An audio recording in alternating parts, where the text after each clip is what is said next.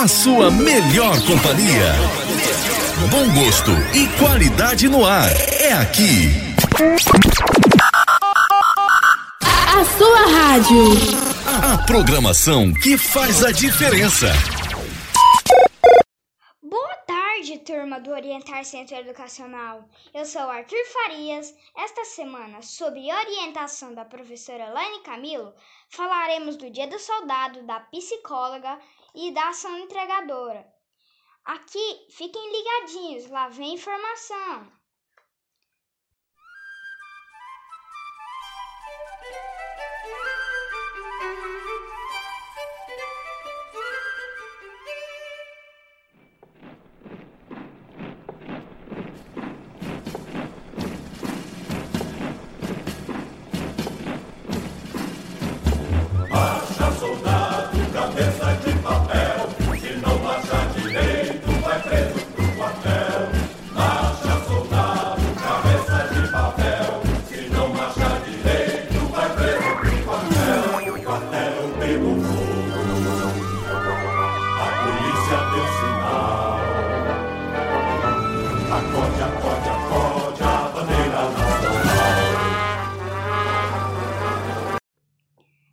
Começar com você, Ana Clara.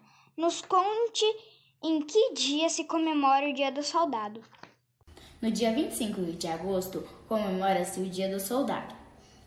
A escolha da data foi em homenagem ao aniversário de Duque de Caxias, Luiz Alves de Lima e Silva, que se tornou patrono do Exército Brasileiro. Muito interessante. Vamos continuar com Pedro Neto. Fale-nos mais sobre o soldado. Soldados são pessoas que se alistam para prestar serviço na defesa do país, no Exército, na Marinha na, ou na Aeronáutica. Além das corporações ligadas ao Estado, como o Corpo de Bombeiros, Polícia Militar e outros. Arthur Francisco, conte para nós um pouco sobre Duque de Caxias. Nascido em 1803 na vila de Porto Estrela, na cidade do Rio de Janeiro, Duque de Caxias teve sua carreira militar iniciada ainda bem pequeno, aos 5 anos de idade, como cadete de primeira classe.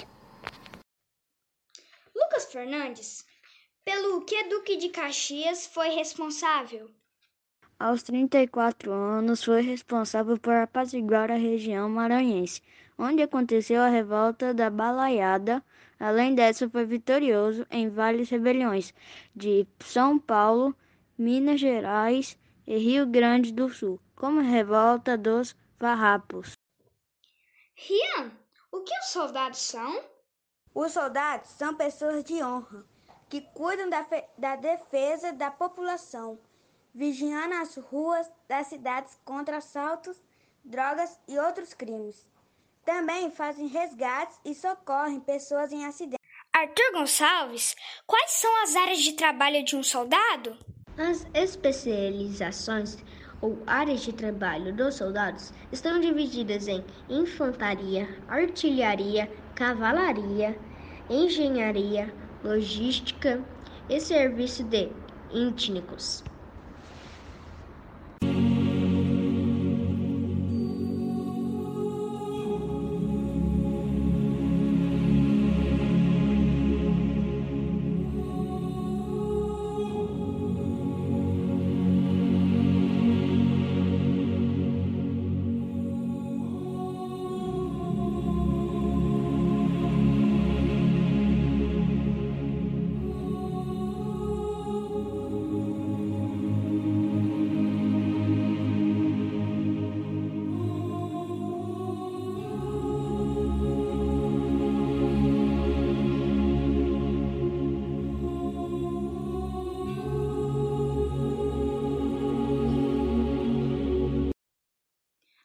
Vamos falar sobre o dia da psicóloga. É com você, Rafaela. No dia 27 de agosto é comemorado no Brasil o Dia do Psicólogo. Nesta mesma data, no ano de 1964, a profissão foi re regulamentada através da Lei 4119/64.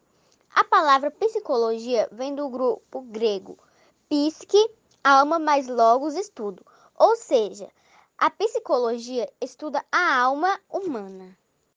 Mariana, fale como é o trabalho de uma psicóloga. O trabalho do psicólogo clínico perpassa o horário de atendimento do paciente, tendo em vista que este precisa fazer registros de cada sessão, investigação de cada caso, relatório e possíveis encaminhamentos para outros profissionais de saúde, dependendo do caso. Em nossa escola, temos uma psicóloga que nos acompanha quando precisamos.